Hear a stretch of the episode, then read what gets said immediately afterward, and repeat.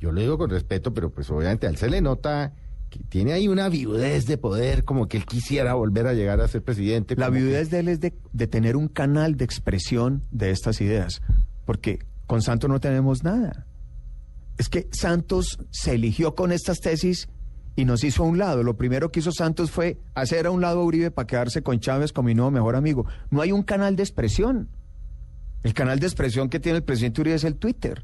Y cuando los medios le dan algún espacio como ustedes para que se comunique con el país, entonces, claro, unas ideas tan importantes, un gobierno que transformó a Colombia, un liderazgo que es tan impresionante en el país, que tiene un reconocimiento tan grande, sí necesita un canal de expresión Oscar política. El- porque es el que lo que se... Tampoco le dio a la oposición medios de comunicación. No, pero- no, no, o sea, tampoco. hubo, hubo oposición en el gobierno nuestro, Felipe. El Partido Liberal, el Pueblo hicieron trabajo de oposición. En este gobierno hay un unanimismo que le hace mucho Nadie daño ha al país. nadie ha hecho oposición. Lo de la reforma a la Sí, justicia. bueno, sí.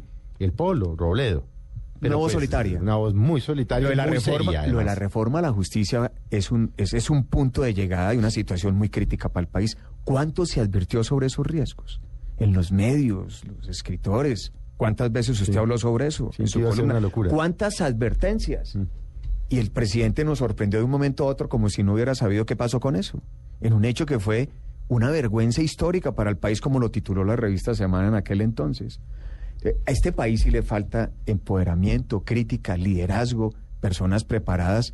Y en el Congreso es donde se hacen las leyes. ¿Cómo nos vamos a sentir tranquilos que el Congreso sea la institución más desprestigiada?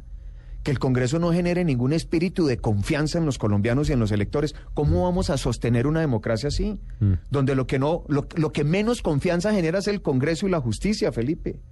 Eso no, eso no, no nos podemos sentir tranquilos quienes creemos en la democracia, quienes sabemos lo que significa el liderazgo público. Y yo por eso creo que rescatar esa propuesta del uribismo es muy importante y muy oportuna para el país. Pero vuelvo y le pregunto y le insisto. ¿Y no será para llegar allá a obstaculizar? No, no. Es que usted me habla de unos temas, reforma a la justicia, una reforma política, que podría uno al final del día pensar que puede o no ser una reforma constitucional, que si es lo que decide el, Congreso y el país, pues ese es otro tema, porque uno le guste o no le guste, pero si en eso vamos, en eso vamos.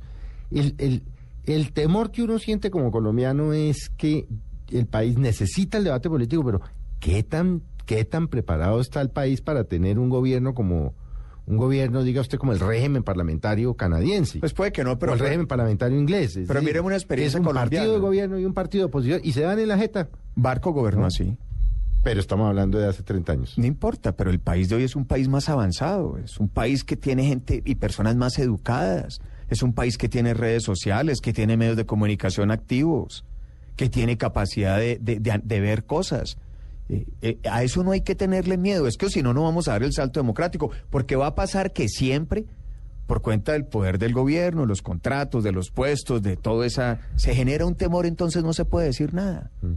Y un país así sí pierde muchísimo. El Congreso tiene que ser el centro donde se hagan los debates del país, donde pueda darse un espacio de opinión, donde se puedan advertir los riesgos de un gobierno, donde se puedan encontrar opiniones diferentes. Así tiene que funcionar. Y uno tiene que jugársela con los electores en eso y quienes votan tienen que aprender a identificar eso. Porque, porque si no, no vamos a salir. Y, creo que no vamos a tener unos gobiernos que le permitan al país construir una agenda mucho más de avanzada, mucho más, mucho más progresista, una agenda moderna. Yo creo que eso es vital para el país y eso hace que un gobierno también tenga que revisarse mucho más, ser más cuidadoso y actuar de una manera mucho más clara.